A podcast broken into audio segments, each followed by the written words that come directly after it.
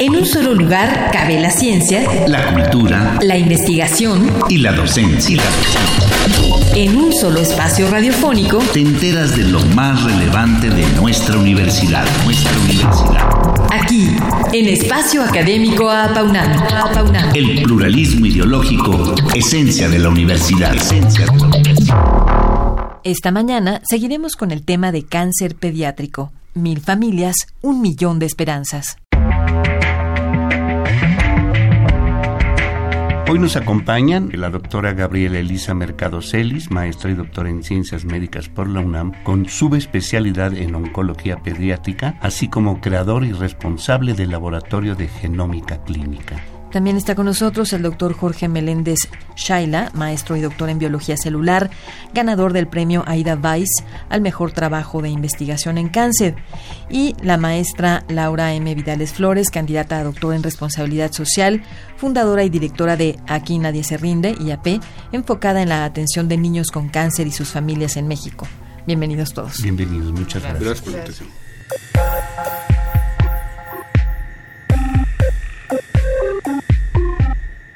Este martes seguiremos hablando de nuestro proyecto de investigación sobre cáncer pediátrico, en el que el objetivo principal es poder identificar los factores de riesgo, tanto ambientales como genéticos, que nos pudieran dar herramientas para la prevención y el diagnóstico temprano de cáncer pediátrico en la población mexicana.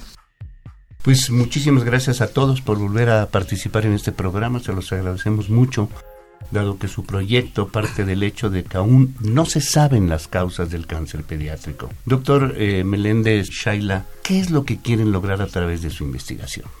Bueno, nuestra investigación tiene varios puntos en los cuales estamos interesados. Hay una parte básica que es conocer las causas del cáncer per se, es decir, queremos investigar la razón por la cual los niños tienen cáncer cuando muchas personas piensan que no deberían de tener, dadas las hipótesis de cómo se da el cáncer. Esa es la primera. Queremos saber qué tan importantes son los factores genéticos, los factores genómicos en la, en la causalidad del cáncer, es decir, qué tanto debemos a estas alteraciones genéticas el, el, hecho de que estén los cánceres en los niños. Queremos también saber si es diferente este tipo de alteraciones en población mexicana con respecto al resto del mundo, que sabemos que por lo menos epidemiológicamente y en la clínica hay ciertas diferencias que necesitamos explicar. Y algo que nos interesa mucho es también saber eh, si existen algunos factores ambientales que podrían estar colaborando, ¿no?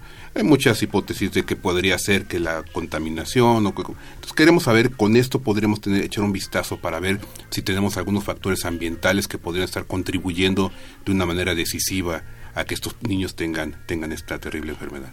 ¿Cómo estudiarán los factores ambientales que consideran puedan estar causando cáncer pediátrico, doctora Mercado? Bueno, para hablar de este tema, quisiera contarles un caso que tuvimos de dos hermanos que tuvieron un, un cáncer de hueso que se llama osteosarcoma. Los dos hermanos se presentaron con tres meses de diferencia, uno después del otro. Entonces, eh, pues la primera hipótesis es que esto era algo genético, algo heredado. Y lo que fue interesante fue que nadie de la familia tenía ninguna alteración genética. Ellos dos sí, pero en diferente lugar, entonces pues no era algo heredado. Y entonces pues se quedó la duda de por qué habían tenido los dos pues, estas mutaciones y lo que encontramos fue haciendo una búsqueda, ellos son de Michoacán, vimos que la familia vive a una cuadra de una fábrica de pesticidas. Por supuesto que no podemos asegurar que eso fue la causa, pero a partir de ahí nos llamó la atención de decir, bueno, ¿qué pasa? Y si hay, eh, se han hecho varios estudios en México pero, eh, y en el mundo, pero vuelvo a repetir, no han podido dar conclusiones porque siempre han sido eh, muy pequeñas eh, tamaños de muestra, no muy pequeños, porque hay la frecuencia es muy baja. Entonces, eh, nosotros, ¿cómo queremos identificarlos? Pues queremos hacer un primer acercamiento, que es validar un cuestionario que devalúe los factores ambientales. O sea, es un cuestionario muy largo que está haciéndolo y validándolo la doctora Aida Borges, que es jefa de salud pública del posgrado de odontología y el trabajo pues es enorme porque hay que seleccionar 150 preguntas y esas preguntas nos van a definir qué factores podría haber en la familia eh, asociados al ambiente. Maestra Vidales Flores, ¿cómo van a lograr reunir esta muestra efectiva de mil familias que pretenden y cómo las van a identificar? Parece como un caso complicado, pero no es tan difícil. Aquí Inés se rinde lleva trabajando ya eh, 13 años con la población eh, vulnerable y tenemos ya eh, una base de datos muy, muy extensa. Eh, sí tiene sus problemas la base de datos porque hay pacientes que, que reportan su celular que que por situaciones diferentes lo han cambiado. Entonces, eh, llegar a ellos nos ha costado un poco de trabajo, pero tenemos muchos, muchos eh, pacientes, muchas familias eh, para de ahí sacar este, la, la, muestra que queremos de las, de las mil familias. No, no nos parece tan complicado y hemos estado trabajando con el equipo de la doctora Mercado ahí en la, en la fundación, revisando nuestras bases de datos, seleccionando, porque además algo que es muy importante es que, por ejemplo, en mi caso, eh, mi esposo y yo podríamos participar en la investigación, pero nuestro hijo Andrés eh, falleció entonces, como él no está aquí, él ya no podría participar y, esto hace complicado. Uno de, las, de los requisitos es que el paciente esté vivo y que sus dos padres estén, ¿no? Entonces, lo hace un poco más complicado. ¿Y es eh, eh, de toda la República? De toda la República. Y no hay distinción de raza, clero, nacionalidad ni clase nada, social. Nada, nada. Aquí no hay colores. Todo mundo participa y tenemos casos de toda la República y sobre todo eh, basados en las muestras que, que en la investigación, en la metodología de la investigación, tiene la doctora, en donde hay de diferentes estados catalogados, así lo estamos haciendo. Bien, ¿cómo van a identificar, eh, doctor Meléndez, el ADN de las familias y sus genes? Afortunadamente, buena pregunta, afortunadamente ya, ya han avanzado las técnicas. Eh, antes la manera de obtener el ADN era tomar una muestra de sangre con un piquete y extraer el ADN a partir de esta muestra y como comentaba, afortunadamente ya existen otras metodologías. En este caso se va a utilizar la extracción de ADN a partir de saliva lo cual eh, no, es no es doloroso, es quizás un poco molesto andar juntando, pero para los niños incluso yo creo que va a ser divertido, ¿no? De esta manera eh, eh, aislaremos el ADN y la identificación de los genes es algo un poco más complejo, para esto utilizamos lo que se denomina secuenciación de nueva generación, que es este grupo de técnicas de genómica que están tan en boga actualmente y que nos permiten leer una gran cantidad de este del ADN, ¿no? Esas son, son tecnologías de alto volumen que permitieron secuenciar el genoma humano, por ejemplo. En el caso nuestro utilizaremos la, metodología de exoma, es decir, vamos a secuenciar todos los genes, los 23.000 genes que tiene el ser humano, eh, y son, si juntáramos toda esta información, serían eh, aproximadamente unos 40 libros con letra pequeña, ¿no? Entonces, de cada paciente y de su familia vamos a, a secuenciar, a obtener toda esta información y luego la, parte pesada, afortunadamente, también existen ya computadoras y lo no, tan afortunado es que alguien las tiene que programar. Bueno, eso es lo que haremos. Pues será la parte fuerte del trabajo en la cual analizaremos este, mediante algoritmos bioinformáticos toda esta información para extraer a partir de todas esas letras los genes relevantes o los genes que nos podrían interesar. Doctora Mercado, eh, ¿cuál será la metodología de esta investigación y cómo se comenzarán a analizar los resultados por fase?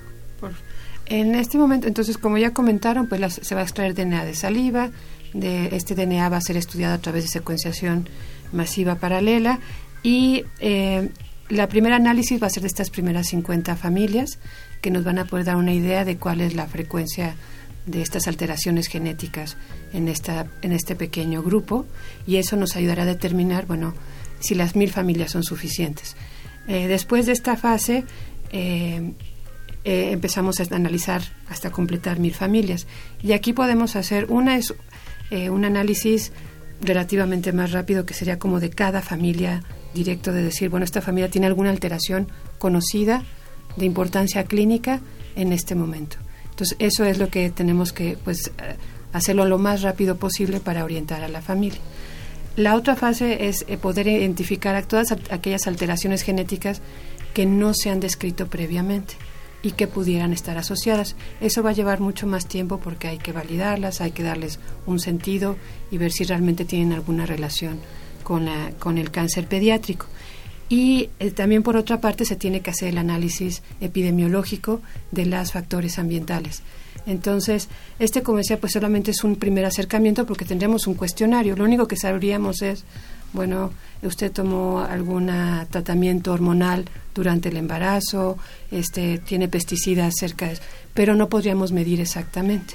Eh, entonces, esta sería la, la metodología que seguiríamos durante el estudio. Eh, doctor Meléndez, Shaila, ¿cómo se estudia la mutación de genes de síndromes de cáncer hereditarios y cómo se estudian las variantes genéticas para determinar si son estas las que enferman a los niños? Es una muy, muy buena pregunta y una desafortunadamente muy difícil de contestar. Eh, los síndromes hereditarios ya están bastante bien identificados, se sabe cuáles son los genes causantes de esto eh, y en general en qué se definen de una manera muy simple. Son alteraciones en genes que van a llevar a una alta proporción de tumores, es decir, como el de BRCA, muy, muy conocido por muchos, que es el que tiene Angelina Jolie. Entonces es un síndrome de, este, de, de, cáncer hereditario en el que se sabe que la mayor parte de las personas que tienen esta alteración desarrollarán cáncer. Esa es la parte, digamos, entre comillas, un poco más sencilla. Sin embargo, hay muchas otras alteraciones, muchas otras mutaciones que no son síndromes hereditarios, que no constituyen un síndrome y que aún así predisponen hacia el cáncer, pero con lo que se llama penetrancia, o sea, no todos los niños desarrollarán o no todos los adultos desarrollarán el cáncer, es simplemente un factor eh, que puede predisponer al cáncer, ¿no? Estas son más complicadas, porque no tenemos una manera de asegurar que la mutación que tenemos es la que es la, es la que causó el cáncer. La manera de analizar este tipo de variantes genéticas o de, digamos, mutaciones asociadas a cáncer es este, utilizando algoritmos matemáticos eh, y un gran número de pacientes. ¿no? Si tenemos suficientes pacientes podemos hacer estadística compleja para saber que con mucha probabilidad estas alteraciones fueron las que causaron el cáncer. Y luego también tenemos que hacer las validaciones ya biológicas, que es trabajar en cultivos celulares y animalitos y ese tipo de cuestiones para definir que exactamente estas mutaciones son las que probablemente o seguramente llevaron al cáncer, ¿no? Es un trabajo, ya no es un trabajo pequeño, es un trabajo a largo plazo, pero de inicio en estas dos primeras fases a donde llegaremos es a identificar los síndromes y dos, a identificar posibles variantes genéticas o alteraciones o mutaciones genéticas que pudieran haber dado lugar al, al, al, cáncer pediátrico. Maestra Vidales Flores, ¿cuál es su papel dentro de este estudio? Eh, bueno, pues aquí se rinde como una fundación que apoya eh, investigación en cáncer infantil. Primero va a acercar a los pacientes a la investigación, a los pacientes y sus familiares, y después va a acercar a las empresas que puedan aportar los recursos necesarios.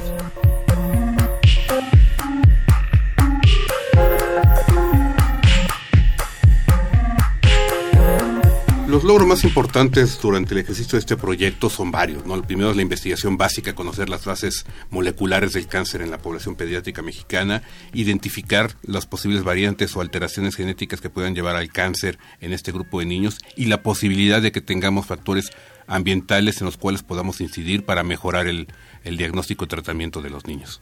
Pues muchísimas gracias. Desgraciadamente el tiempo del programa se ha terminado por lo que le agradecemos la presencia a los doctores Gabriela Elisa Mercado Celis, al doctor Jorge Meléndez Shaila y a la maestra Vidales Flores por habernos compartido este gran proyecto multidisciplinario que pretende investigar las causas del cáncer pediátrico en nuestro país. Muchas, gracias. Gracias. a ustedes.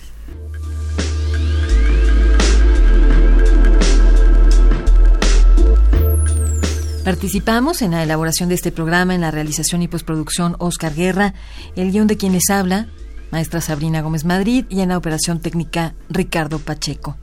Coordinación de la serie, licenciado Francisco Guerrero Langarica.